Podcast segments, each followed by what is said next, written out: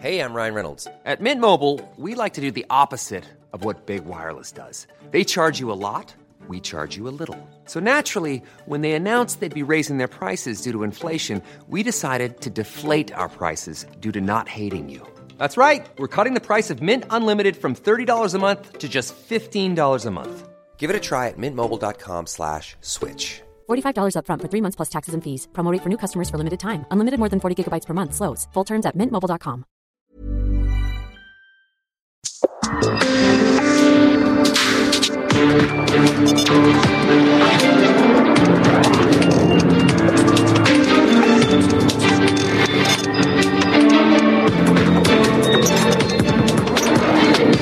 República H, con Alejandro Cacho.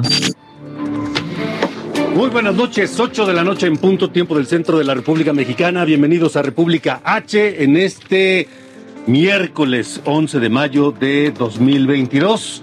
Gracias por acompañarnos en esta tarde, noche llena de información y de cosas importantes. Yo soy Alejandro Cacho, le agradezco que nos acompañe y le pido se quede con nosotros hasta las 9, una hora más en información. Saludos a quienes nos escuchan por Heraldo Radio en la cadena nacional de Heraldo Radio en todo el país, por supuesto, y también en los Estados Unidos a través de Now Media, a quienes nos ven por la televisión en eh, el canal 151 de Easy y el 161 de Sky. Sofía García, ¿cómo estás, Sofía? Muy bien, ¿y tú? Bien, ya a mitad de semana. ¿Cómo la pasaste rápido. ayer? Muy bien, muy ¿Sí? contenta, muy bien. Ya ahí muy celebrada. Qué bueno, qué bueno, me parece, me parece, me parece muy bien, porque hoy comenzamos con la información, tenemos muchas cosas que comentar. En este miércoles, el eh, presidente de la República, por segunda ocasión en menos de cinco meses, recibió en Palacio Nacional al gestor financiero más grande del mundo, Larry Fink, de la firma BlackRock. Este mediodía se vio salir a Fink de Palacio Nacional acompañado de un colaborador eh, y que portaba una carpeta sobre seguridad nacional de México. Minutos más tarde salió también el canciller Marcelo Ebrard Casaubón y no ninguno de los dos emitió comentario alguno, ninguno de los dos informó de qué se trató esta reunión en Palacio Nacional de Larry Fink, este muy importante eh, empresario inversionista eh, norteamericano, que lo curioso es que, insisto, llevaba un folder en la mano en el que se leía la estrategia de seguridad pública. Por lo menos es lo que se alcanzaba a ver en este, en este folder. ¿A qué vino? Bueno, pues seguramente hablar de algunos temas que están en la agenda pública. Por lo pronto, ya que hablamos de temas de seguridad nacional, la organización Causa en Común informó que en los primeros cuatro meses de este año se han registrado 246 asesinatos de extrema violencia contra mujeres. El primer lugar, el primer estado donde se ocurren o han ocurrido estos crímenes es Baja California con 25, le sigue Morelos con 20, Michoacán con 18 y en cuarto sitio está Guanajuato y Veracruz con 16 cada uno de ellos. Se trata de homicidios marcados por tortura, extrema violencia, violaciones y mire, ¿para qué le digo más? ¿Para qué le doy otros detalles? Pero todos en contra de mujeres. Y no es lo único que dio a conocer Causa en Común. También informó que en lo que va de este 2022 se han registrado 27 masacres en Michoacán. 27 masacres de esas que oficialmente ya no existen, de esas que el presidente de la República dice que ya no ocurren, pero solo en Michoacán han ocurrido 27 en, lo que va del año. La más reciente fue reportada el pasado domingo cuando sellaron cuerpos de seis jóvenes en los límites de los municipios de eh, Copándaro y Cuitzeo. De acuerdo con el informe Galería del Horror, atrocidades y eventos de alto impacto registradas en medios que elaboró Causa en Común, durante los primeros cuatro meses de 2022, Michoacán se colocó como el estado con el mayor número de masacres en todo el país. con 25 casos, muy por encima de Guanajuato e incluso de Zacatecas, que obtuvieron el segundo lugar con un número de 14 cada uno, que tampoco es como para presumir, Sofía. Así es, y mira, a propósito de estos temas, pues vámonos hasta allá, hasta Michoacán, porque tras agresión a elementos del ejército mexicano en la zona de Tierra Caliente, esta mañana arribaron 900 elementos militares que vigilarán la seguridad en Morelia, Zamora y Uruapan. Y quien tiene toda la información es Charbel Luz. A través de videos difundidos en redes sociales se evidenció una nueva agresión contra elementos del ejército mexicano en la región de Tierra Caliente, en Michoacán. Eh, los videos captados el martes muestran a un grupo de civiles que a bordo de diversas camionetas persiguen a un convoy militar en la localidad de Nueva Italia, municipio de Mújica. Los hombres que circulan en las camionetas corrieron a los soldados de la localidad y emprendieron una persecución que terminó hasta un tramo cercano a la autopista siglo XXI y durante el trayecto los civiles amagaban con agredir físicamente a los soldados. Las agresiones a las corporaciones de seguridad federales, en especial al ejército, han sido recurrentes en esta zona de Michoacán. Hasta el momento ninguna autoridad se ha pronunciado respecto a estos hechos que ocurrieron a la par del arribo de 900 elementos militares que se desplegarán en los municipios de Morelia, Zamora y Uruapan. Desde Michoacán, Charbel Lucio para Heraldo Media Group. En la peor crisis de seguridad de la historia de Michoacán, el gobernador Alfredo Ramírez Bedoya anunció durante un pase de revista a la Policía Estatal que su gobierno ha decidido dejar atrás la idea de continuar con la guerra que durante décadas no ha hecho sino agravar la situación de violencia que priva en Michoacán. Nosotros hemos tomado decisiones para trabajar con todos los medios posibles para alcanzar la paz. Hemos dejado atrás la idea de continuar una guerra que durante décadas no ha hecho más que agravar la situación de violencia. Hoy nos encaminamos en una visión ampliada de la seguridad ciudadana, porque estamos trabajando para atender las causas que generan la violencia, como son la pobreza, la marginación y la atención decidida de los sectores históricamente marginados. Vámonos ahora hasta Nuevo León porque allá autoridades de la Fiscalía ofrecieron nuevos detalles sobre las investigaciones relacionadas a la muerte de la joven Yolanda Martínez. Quien tiene toda la información es nuestra compañera Dani García. La Fiscalía General de Justicia de Nuevo León investiga el suicidio como la línea de investigación de la muerte de Yolanda Martínez, mujer que fue vista por última vez con vida el pasado 31 de marzo de este año. El vicefiscal Luis Enrique Orozco, acompañado de la fiscal especializada en feminicidios Griselda Núñez, informó que todo apunta a que se trata de un suicidio. Sin embargo, insistió que la investigación aún no es concluyente. Agregó que no se localizaron indicios de que hubiera otra persona en la zona donde se encontró el cuerpo de la joven, así como indicios de violencia o casquillos. Además, informó que todas sus pertenencias se encontraron junto a ella. Aunado a esto, el vicefiscal señaló que se encontró un vaso de unicel junto al cuerpo de Yolanda, que pudo haber sido utilizado para consumir el veneno que se encontró también en el lugar. En la bolsa se encontraron ropa, teléfono celular, una identificación, una tarjeta de débito y un bote blanco donde supuestamente habría el veneno que se presume ingirió Yolanda.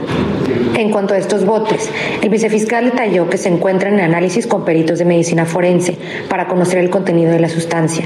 Además, se analiza el cabello de Yolanda para saber si en efecto ingirió el contenido. Por su parte, la fiscal especializada señaló que se han realizado entrevistas y se analizan comentarios que habría hecho Yolanda Martínez previo a morir, relacionado a problemas de salud mental y un estado probablemente depresivo. Informó desde Monterrey, Nuevo León, Daniela García para Heraldo Media Group. Y en más de temas de seguridad, en Sonora, justamente el Comité Ciudadano de Seguridad Pública informó que ahí se vive una de las crisis más grandes en cuanto a casos de violencia intrafamiliar. Precisaron que se tiene un registro cercano a las 20 denuncias diarias por violencia familiar. Sonora ubica actualmente el número 13 de los estados con mayor número de denuncias por violencia intrafamiliar en el país y los municipios son Hermosillo, Cajeme y Nogales que concentran casi el 60% de las denuncias. Y en otros temas, la oficina en México del Alto Comisionado de las Naciones Unidas para los Derechos Humanos y la ONU Mujeres condenaron el homicidio de los periodistas Yesenia Mollinedo y Sheila Joana García, ambos registrados en Cozoloaque, Veracruz. En un comunicado advirtieron sobre el peligro que corren las mujeres periodistas en México, pidieron medidas para proteger a la prensa y consideraron urgente recordar a las autoridades a adoptar medidas oportunas y efectivas para garantizar la protección de periodistas. Son las eh, 8 de la noche con 9 minutos, tiempo del centro de la República Mexicana y le comentábamos hace, unos, unos minutos al inicio de, de República H esta decisión del gobernador de Michoacán, eh, Alfredo Ramírez Bedoya. Michoacán, que es uno de los estados que sufre el azote de la violencia con mayor fuerza y que ahora ha decidido, y cito textual, dejar atrás la idea de continuar con una guerra que durante décadas no ha hecho sino agravar la situación de violencia. Esto significa dejarle el terreno libre a los a la delincuencia. Digo, sabemos que el combate a este tipo de delincuentes eh, corresponde más al orden federal, pero de cualquier manera eh, todas las autoridades tienen alguna responsabilidad sobre esto. Así que eh, hoy le agradezco al doctor Ernesto López Portillo, quien es coordinador del programa de seguridad ciudadana de la Universidad Iberoamericana, que esté con nosotros en República H y conocer su opinión sobre esta decisión del gobernador michoacano.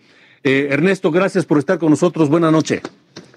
Hola, Alejandro, buenas noches. A la orden. Este, ¿cómo, ¿cómo puede ser interpretado esto que dice el gobernador Ramírez Bedoya, dejar atrás la idea de continuar con una guerra que durante décadas no ha hecho sino agravar la situación de violencia en este momento y en Michoacán?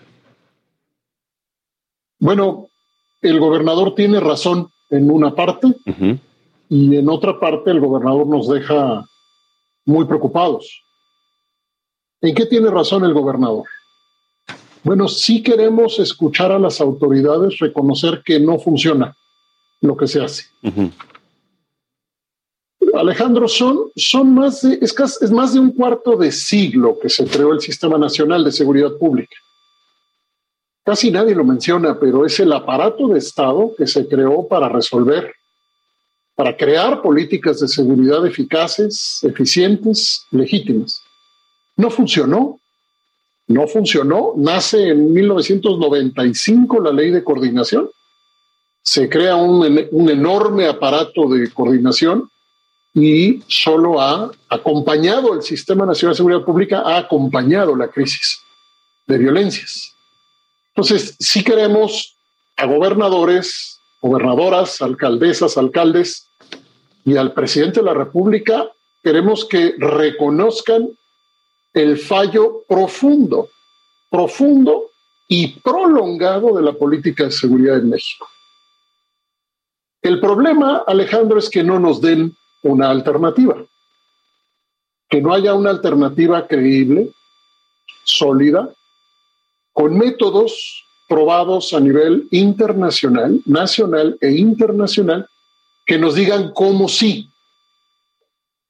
Eh, la criminología dice, Alejandro, que las políticas de seguridad necesitan ser comprobadas en su eficacia. Es decir, yo puedo estar diciendo que ya sé cómo y estar insistiendo que tengo la política adecuada, pero si tengo el 90% la impunidad o más, si tengo una subdenuncia de más del 90% también, si tengo una percepción de inseguridad que llega al 70% de las mujeres en todo el país, pero además en el caso de Michoacán, Michoacán tiene casi el 100% de impunidad en homicidios violentos, Alejandro. Este es un dato de la organización Impunidad Cero. Casi el 100% de impunidad en homicidios violentos. Entonces, la pregunta es, si así no, ¿cómo sí? Y cuando nos hablan de ir a las causas y generar empleo y educación, se quedan cortos. Se quedan cortos. Es cierto que una condición de falta de oportunidades para jóvenes, principalmente para mujeres y hombres jóvenes, es, es, puede ser un caldo de cultivo para las violencias, sí. pero no es suficiente, Alejandro, porque necesitamos métodos precisos que permitan enfocar, por ejemplo, para resolver algo que se ha descubierto que en el mundo entero se repite, y es el hecho, Alejandro, de que muy poca gente es responsable de la inmensa mayoría de los homicidios. Repito, poca gente es responsable de la gran mayoría de los homicidios. Esto es algo que se sabe en Brasil, se sabe en Estados Unidos, es en el mundo que se ha descubierto que esto se repite. ¿Dónde están las fórmulas para detener a las personas que se tienen que detener y parar la violencia homicida? Cuando el conocimiento internacional confirma que si aplicas los métodos adecuados y los diagnósticos adecuados, puedes comprobar que si vas por esas pocas personas, si vas con decisión y detienes a esas personas, podrías generar una reducción importante en la violencia homicida. ¿Dónde están las salidas? Pues Alejandro es la pregunta. Y eso es lo que nadie nos ha dicho hasta este momento, es decir, el gobernador Ramírez Bedoya dice, este no es el camino, pero no nos dice cuál sí o cuál sería el, la, siguiente eh, estrategia. Y, ante eso, pues eh, le queda libre el terreno a la delincuencia, ¿no? puede ser, pero es más grave que eso, Alejandro, porque lo que vimos ahora a aparentes sicarios persiguiendo a militares es, es mucho más riesgoso que no, tener, eh, que no tener idea de qué hacer. A ver si me puedo explicar. Si tú haces un despliegue masivo de personas armadas con armamento de alto poder, estás, estás incrementando los riesgos para, para, para todos, para todas y todos para las instituciones armadas, para la gente, para las poblaciones, porque puedes, y probablemente esto vamos a ver el día de mañana, puedes observar enfrentamientos armados costosísimos, costosísimos, con, por supuesto, con, vidas de por medio, sin que de todos modos esto nos lleve, nos acerque a la solución, porque estos despliegues no están reduciendo. A ver, Michoacán tiene ahorita ya, ya, ya rebasó a Zacatecas en homicidios violentos eh, en los últimos meses y también rebasó a cualquier otro estado en masacres y ya hay un despliegue militar creciente, Alejandro. Sí. De hecho, un mes antes de que asesinaran al alcalde de Aguililla, la Sedena emitió un comunicado diciendo que se recuperaba ya la paz y el Estado de Derecho en, Tierra Caliente, Michoacán. Tienen que parar de decirnos eso, tienen que decirnos otra cosa. El Estado mexicano tiene que, romper con su propia inercia de improvisación y de repetición de medidas que no funcionan. Es como si nos dijeran que van a curar eh, eh, eh, la COVID y no supieran cómo. Es como si estuvieras diciendo, y voy a probar esta vacuna y esta otra y esta otra, pero no tuvieras medios de comprobación para ver si te funciona y de todos modos creciera la, creciera la enfermedad. Esto está pasando con las violencias. Las violencias crecen, se reproducen y el Estado mexicano reproduce su propia inercia eh, haciendo lo que sabe hacer, que es el despliegue armado. Pero nos enteramos ahora al paso del tiempo, primero que el despliegue armado civil no fue el, adecuado, no funcionó, y segundo que el despliegue armado militar tampoco. Entonces, eh, el saldo es delicadísimo y muy, muy ominoso, Alejandro, porque no nos dieron seguridad las instituciones civiles en la gran mayoría del país y parece ser que las militares tampoco, en esta ruta tampoco nos van a dar seguridad, pero sí nos incrementan los riesgos, Alejandro. Sí, porque además, eh, ante esto que nos comentas, estamos platicando con el doctor Ernesto López Portillo, coordinador del programa de seguridad ciudadana de la Universidad Iberoamericana. Con esto que nos comentas, Ernesto, el descrédito a la institución castrense, a las fuerzas federales, es, es mayúsculo, ¿no? esto, es, esto es, esto lo dijimos, Alejandro. Lo que pasa es que hay gente muy joven que cree que esto empezó ayer. Eh, el primer libro de seguridad pública fuimos tres autores, lo publicamos en 1994. Lo editó la UNAM, el primero en el país. Y ahí dijimos, no a la militarización. Y en ese momento ya nos preguntábamos qué pasaría cuando México se enterara que los militares tampoco iban a reducir la violencia. ¿Qué íbamos a hacer cuando la sociedad mexicana viera lo que está viendo ahora? Y entonces viene la pregunta difícil y, confusa incluso frente a lo que hoy nos dicen. Y es que si nos están insistiendo que son abrazos y no balazos, ¿por qué hacen este despliegue? ¿O para qué es un despliegue militar masivo? Que luego lo que nos dicen es que no quieren que ese despliegue implique un uso de la fuerza, sino que utilicemos otras estrategias. Entonces entramos en un escenario de confusión mayúscula porque no queremos balazos, pero sí queremos despliegue, pero no queremos a las Fuerzas Armadas utilizando la fuerza desmedida, letal que puede usar y que sería también gravísimo porque nos llevaría quién sabe a qué consecuencias, pero de todos modos hacemos el despliegue. Entonces, en síntesis, Alejandro, me parece que asistimos a un extravío, a un Estado mexicano que está extraviado, es decir, que no sabe realmente qué hacer y que no quiere, por motivos que no entendemos, no quiere llamarle a la ciencia, no quiere llamarle al conocimiento, no quiere ver las metodologías, no quiere ver cómo redujeron violencia homicida en ciudades donde se ha logrado, no quieren combinar las estrategias de prevención y de control, no quieren combinar eh, las mejores medidas de inteligencia, de focalización para intervención con fiscalía adecuada. Es decir, no queremos ver las medidas que sí han funcionado en el mundo y sí queremos repetir las que sabemos que no han funcionado. Eso es un extravío mayor, Alejandro. Eh, la Universidad Iberoamericana está haciendo un llamado para acercar la ciencia y los métodos y, y mirar que la prevención de las violencias es posible, pero con métodos modernos, diferentes, en donde los gobiernos estatales y municipales y el federal, por supuesto, también abracen el conocimiento científico y las técnicas que se están desarrollando para reducir, reducir las violencias, todas ellas, Alejandro. Es decir, para la reducción de las violencias no hace falta solamente una reacción eh, armada o una reacción de fuerza, sino también hay que recurrir a otros eh, mecanismos vía la ciencia, vía la técnica, la tecnología, la, la, la, legislación, supongo, ¿no? Es, es un Acabo de leer ahorita un artículo que habla de que la reducción de la violencia homicida es un trabajo en equipo. Y ese equipo rebasa a las armas. Necesitas psicólogos, trabajadores sociales, necesitas deporte, cultura, recreación.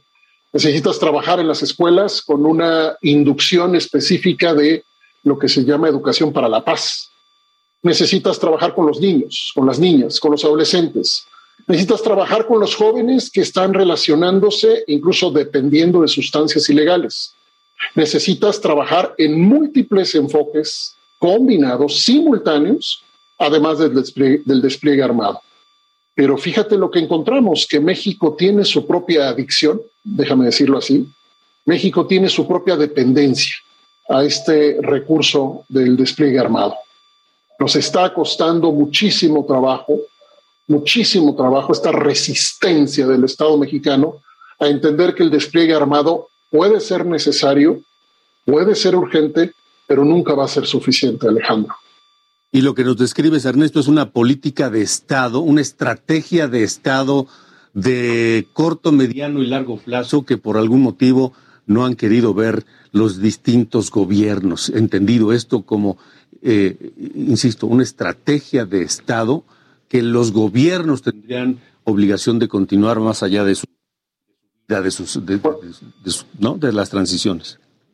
Cuando nos dicen los, cuando nos dice el presidente o cuando nos dicen gobernadores, gobernadoras, alcaldesas, cuando nos dicen que se van a dedicar de lleno al tema, nosotros a veces pues queremos tener más esperanza porque lo que yo he encontrado viajando por el mundo en estos temas desde hace muchos años, por ejemplo, lo viví en Bogotá, por allá por el 2000, cuando Bogotá tuvo este, esta disminución dramática de homicidios y accidentalidad, el alcalde, Alejandro, tenía personal directamente interviniendo para crear una estrategia conjunta. Y el alcalde nunca soltaba el tema para asegurar que la coordinación entre instituciones de salud, educativas, de desarrollo urbano, de movilidad, se coordinaran, trabajaran de la mano con las instituciones policiales, con la fiscalía, etcétera. Necesitas, pues, acuerpar una estrategia integral. No estamos llegando a eso.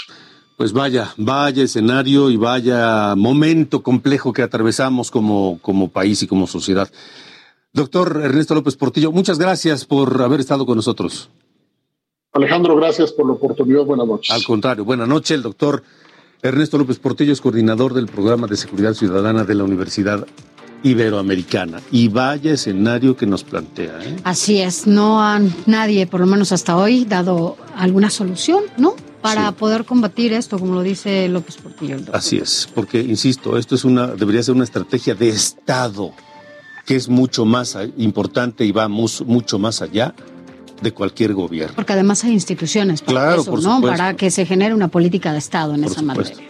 Bueno, vámonos una pausa. Estamos en República H, 8 con 24. Sofía García, Alejandro Cacho, tenemos mucha más información esta noche de miércoles, así que no se vaya.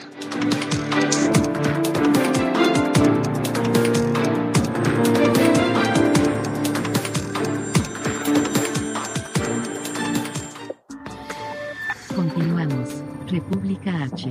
Con Alejandro Cacho.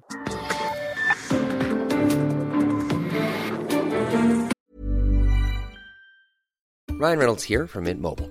With the price of just about everything going up during inflation, we thought we'd bring our prices down. So to help us, we brought in a reverse auctioneer, which is apparently a thing.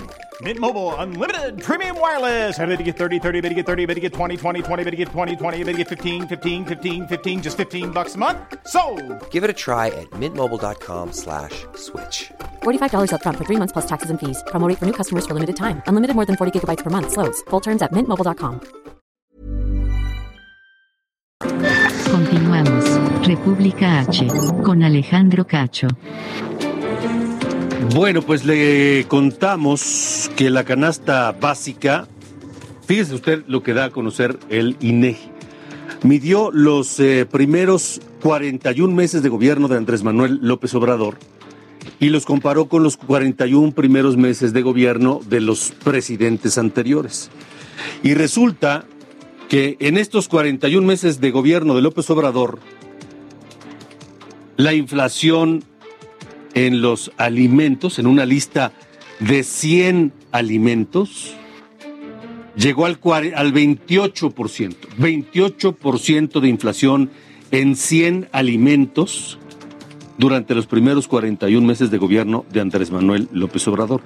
¿Sabe cómo estuvo esa misma inflación en los primeros 41 me- meses de los presidentes anteriores?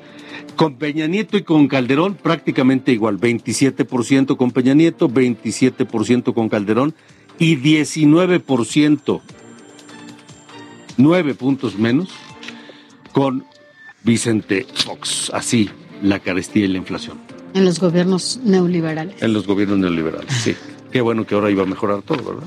que ya íbamos a hacer Sí. distintos. Bueno, vámonos a, a otros temas.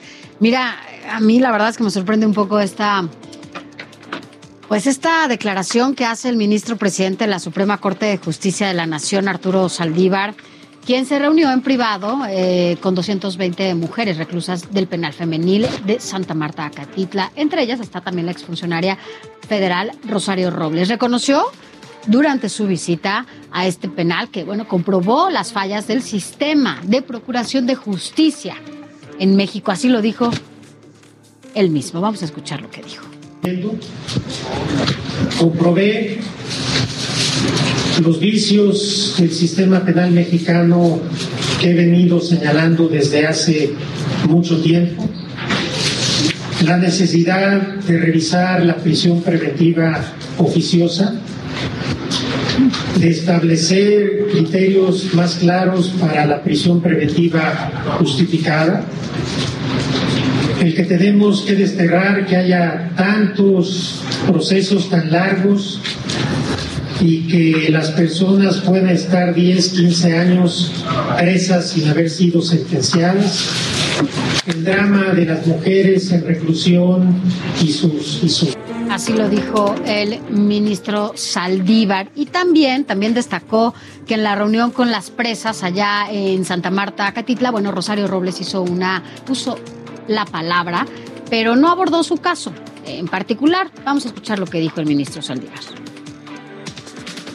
Ella no trató ni insinuó absolutamente nada de su caso, simplemente dijo pues, que lleva más de dos años en prisión preventiva, fue lo único que dijo sobre ella, pero realmente más bien fueron casos generales, porque eh, creo que eso es, es una forma inteligente por un lado, porque los problemas son muy parecidos.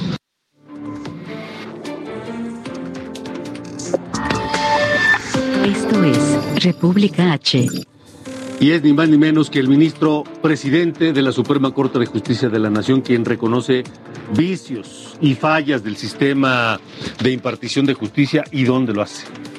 Así es. En la cárcel más importante para mujeres en el país.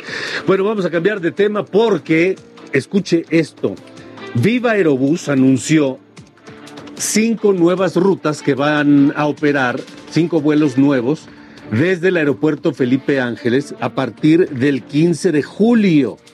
De esos cinco nuevos vuelos, cuatro serán nacionales y uno internacional será a La Habana, Cuba.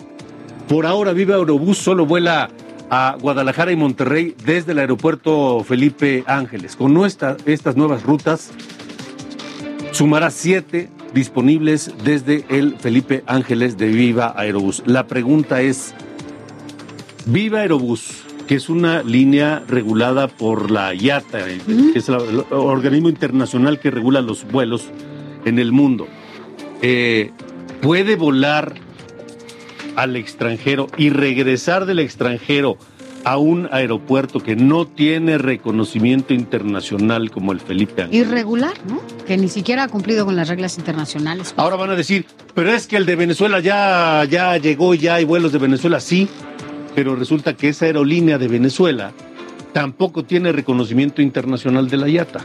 Entonces no hay. Entonces, no, no les importa si no hay Esa es la pregunta, este, y a ver si Toño Vázquez tiene la, la, la respuesta a esto que preguntamos hoy sobre este, estos nuevos vuelos y particularmente este vuelo internacional que anuncia Viva Aerobús. Son las 8.35. Esto es República H. Vamos a otros temas porque finalmente el gobierno de la Ciudad de México dio a conocer las inconsistencias que detectó en el tercer informe que elaboró la empresa noruega DNB sobre las causas del desplome de la línea 12 del metro. El reporte lo tiene Jessica Moguel. El gobierno capitalino dio a conocer las inconsistencias técnicas y científicas del análisis de la causa raíz realizado por la empresa DNV en el tramo elevado de la estación Olivos de la línea 12 del metro. El uso de imágenes de Google para elaborar el tercer peritaje fue lo más criticado. En todos los oficios enviados a la empresa se les, advirtió del desacuerdo de la Secretaría de Gestión Integral de Riesgo y Protección Civil sobre el uso de imágenes de Google Street View como referencia para llegar a conclusiones en el análisis estructural. Esto debido a que los términos de, servicio de Google son explícitos sobre el hecho de que las imágenes de sus servicios de Google Maps o Google Earth pueden diferir de las condiciones reales del sitio. Parte de su gabinete presentó segmentos del tercer documento. En la exposición de inconsistencias se reiteró que los dos primeros informes de la empresa noruega son claros con la causa del siniestro, es decir, la falta de pernos y las fallas del diseño y construcción. Sin embargo, el tercer caso no es claro. En el documento se confunden las causas directas del colapso, problemas de construcción y diseño ya establecidas por la empresa en el dictamen final fase 2, con las barreras preventivas que, según su propia definición, son controles, sistemas, prácticas y procedimientos que podrían haber contribuido a prevenir el colapso. Es por estas razones que el documento de la empresa, hasta el momento, no ha sido considerado como aceptado formalmente por la Secretaría de Gestión Integral de Riesgo y Protección Civil. La Secretaría de Obras de la Ciudad de México reclamó que el tercer informe menciona que no se realizaron inspecciones rutinarias. Sin embargo, la misma empresa reconoce que recibió los resultados de las inspecciones de 2019 y 2020. La dependencia también reclamó que el documento destaque que errores de diseño graves se pueden corregir con inspecciones de rutina.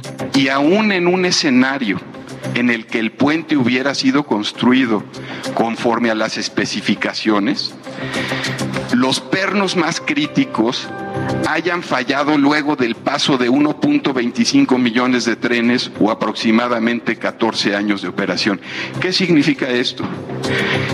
Que el error de diseño que menciona aquí DNB, el no haber cumplido con la normatividad ASTO, aun si hubieran estado todos los pernos y soldados correctamente, no hubieran resistido más que 14 años.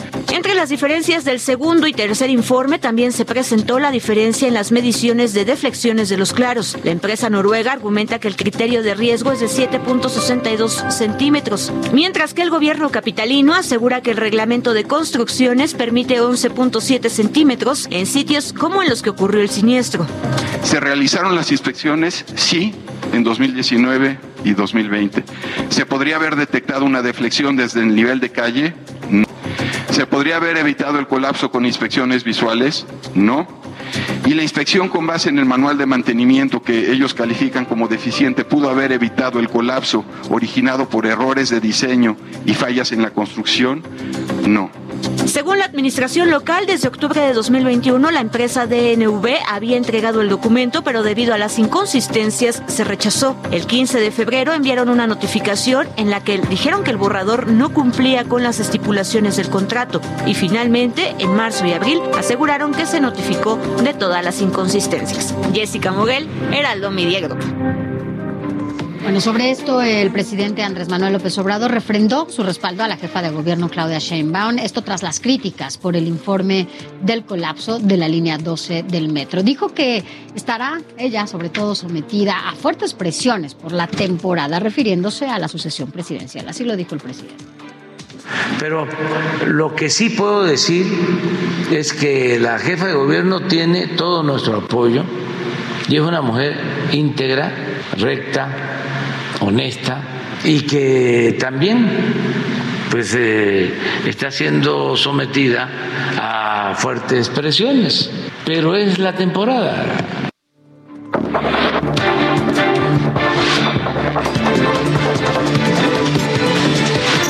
Entre curules, con Sofía García. Vámonos a todo lo que tiene que ver con la tarea legislativa y es que hoy en conferencia de prensa Alejandro te cuento que bueno pues allá en el Senado de la República los panistas encabezados por su presidente nacional Marco Cortés dieron a conocer su postura respecto a este anuncio que hace el presidente Andrés Manuel López Obrador de que traería médicos cubanos a México porque hace falta personal. Marco Cortés expresó su solidaridad con los médicos mexicanos y dijo que este anuncio habla del maltrato que han tenido miles de doctores en nuestro país y que hasta la fecha incluso nadie sabe qué hicieron aquellos médicos cubanos que vinieron a México en medio de la pandemia. Así lo dijo Marco Cortés. Queremos solidarizarnos y ofrecer todo nuestro respaldo a las y los doctores de México a las federaciones, a las asociaciones, a los colegios de médicos que nuevamente se ven desplazados y maltratados por el gobierno de López Obrador y el gobierno federal. Al anunciar una vez más que van a contratar médicos cubanos, pudiendo y debiendo contratar médicos mexicanos.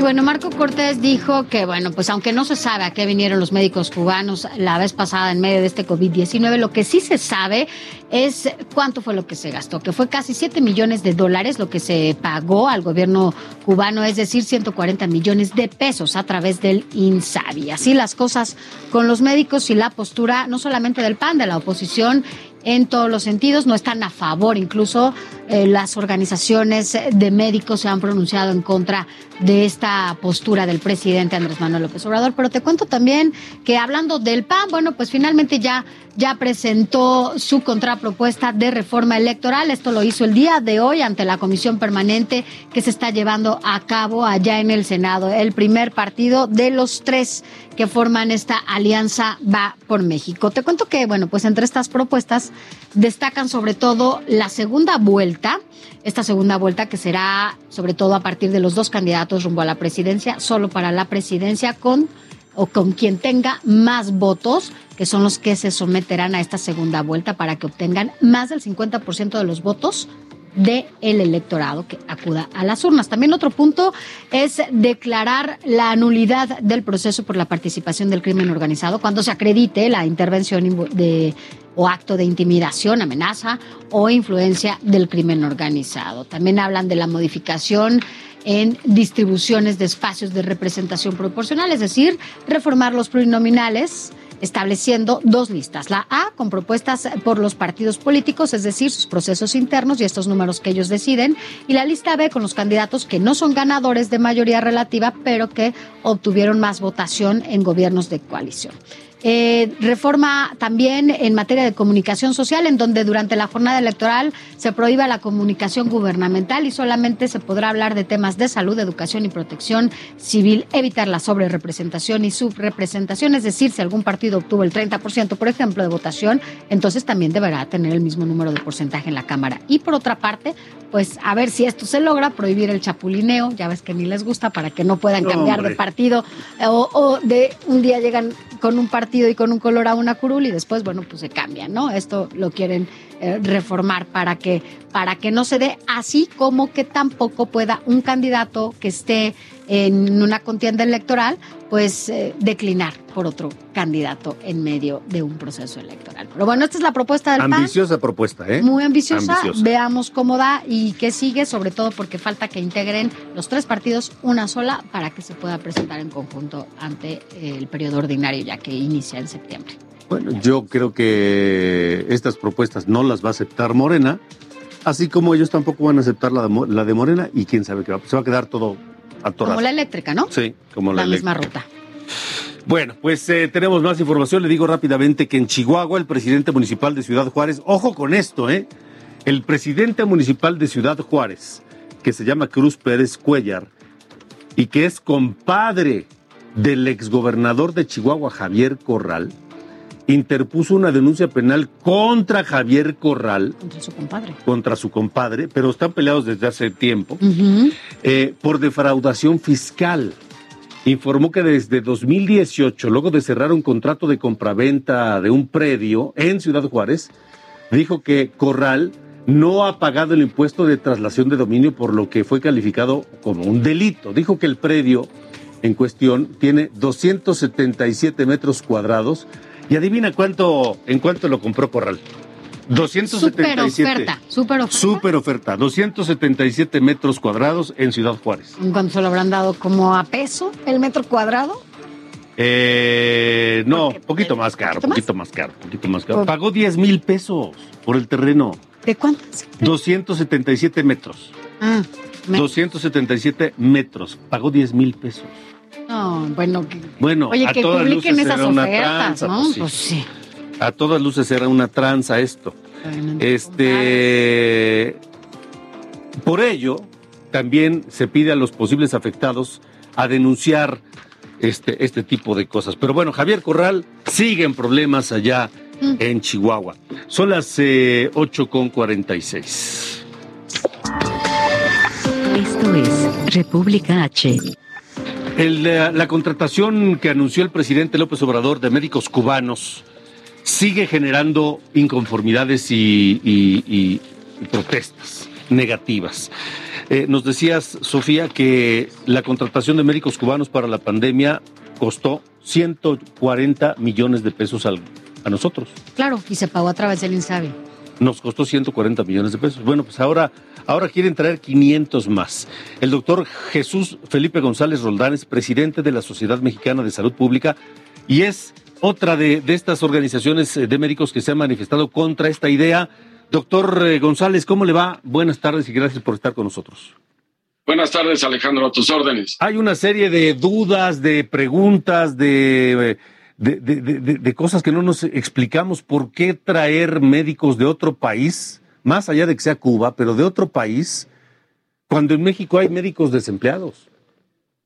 Sí, justamente ese es la- el motivo de la preocupación, donde más de 30 agrupaciones, sociedades médicas y colegios médicos de las diferentes especialidades que existen en el, en el país, así como también recientemente ya el, el Colegio de Médicos Generales se ha pronunciado al respecto, porque nos llama la atención y nos asombra que habiendo una necesidad de trabajo para médicos formados en México, muchos de estos en universidades públicas, eh, pues no tengan acceso a fuentes laborales y sin embargo eh, se anuncia esta contratación de 500 médicos cubanos eh, para suplir zonas donde en teoría pues no hay médicos como tal. Y habría que hacer un análisis a profundidad de las causas y el origen de lo que está sucediendo, sobre todo en el ámbito rural, y señalar que nosotros siempre estamos dispuestos al diálogo y que lo que necesitamos es eh, generar un diálogo constructivo, una unidad en términos de este tema, y creemos que es un buen momento para plantearnos también el sistema de salud que México va a requerir para los siguientes 30, 50 y 100 años, donde hoy claramente pues eh, necesitamos eh, tener muchas modificaciones al respecto.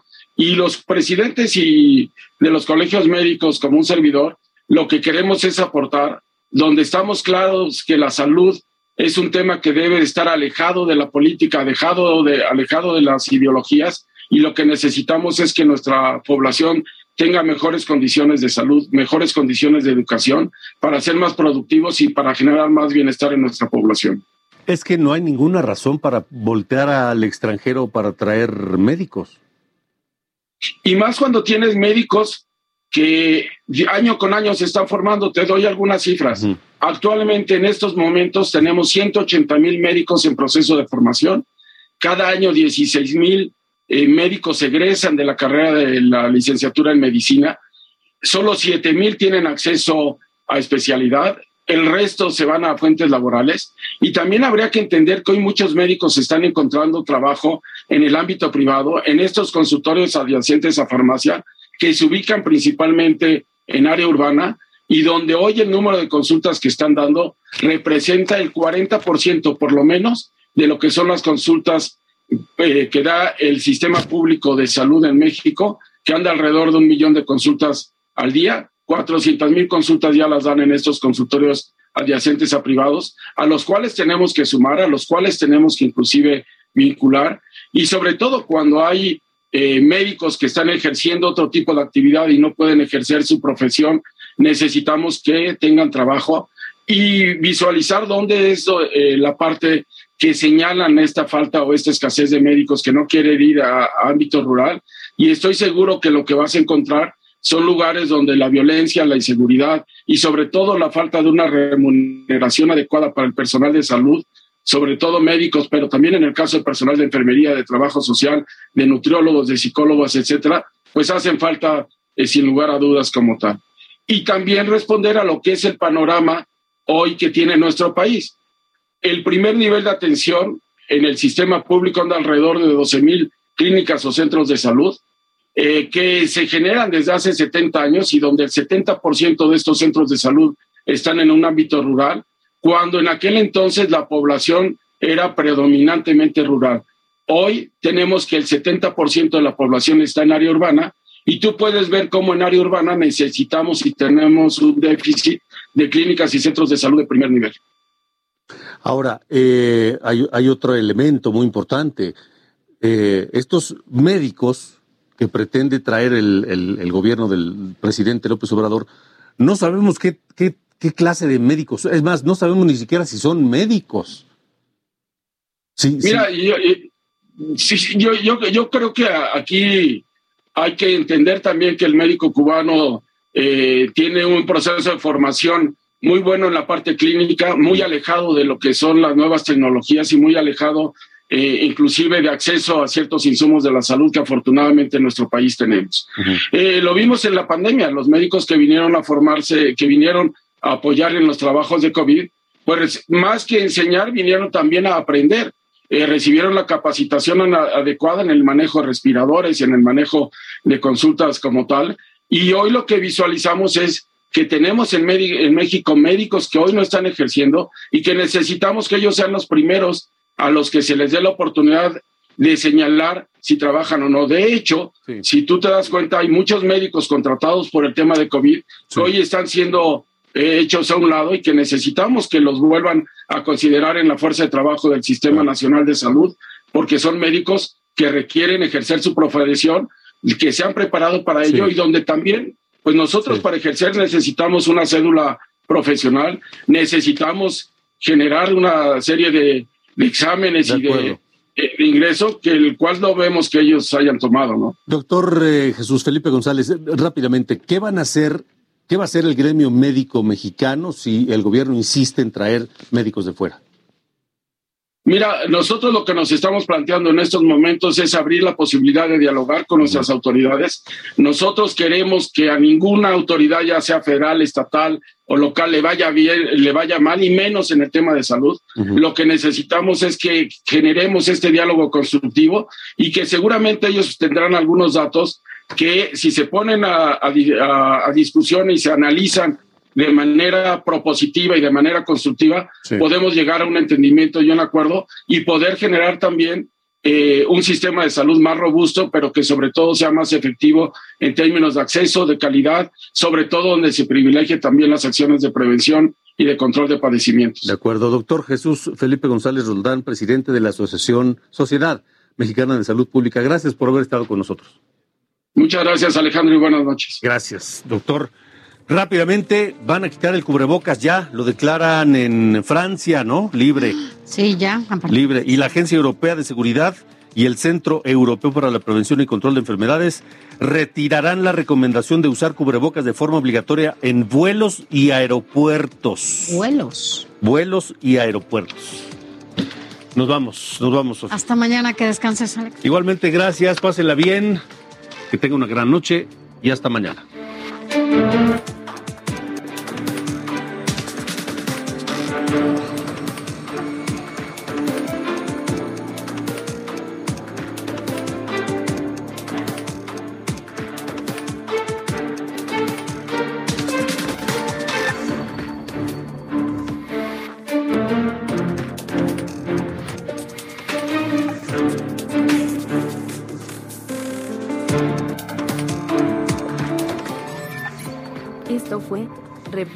H con Alejandro Cacho.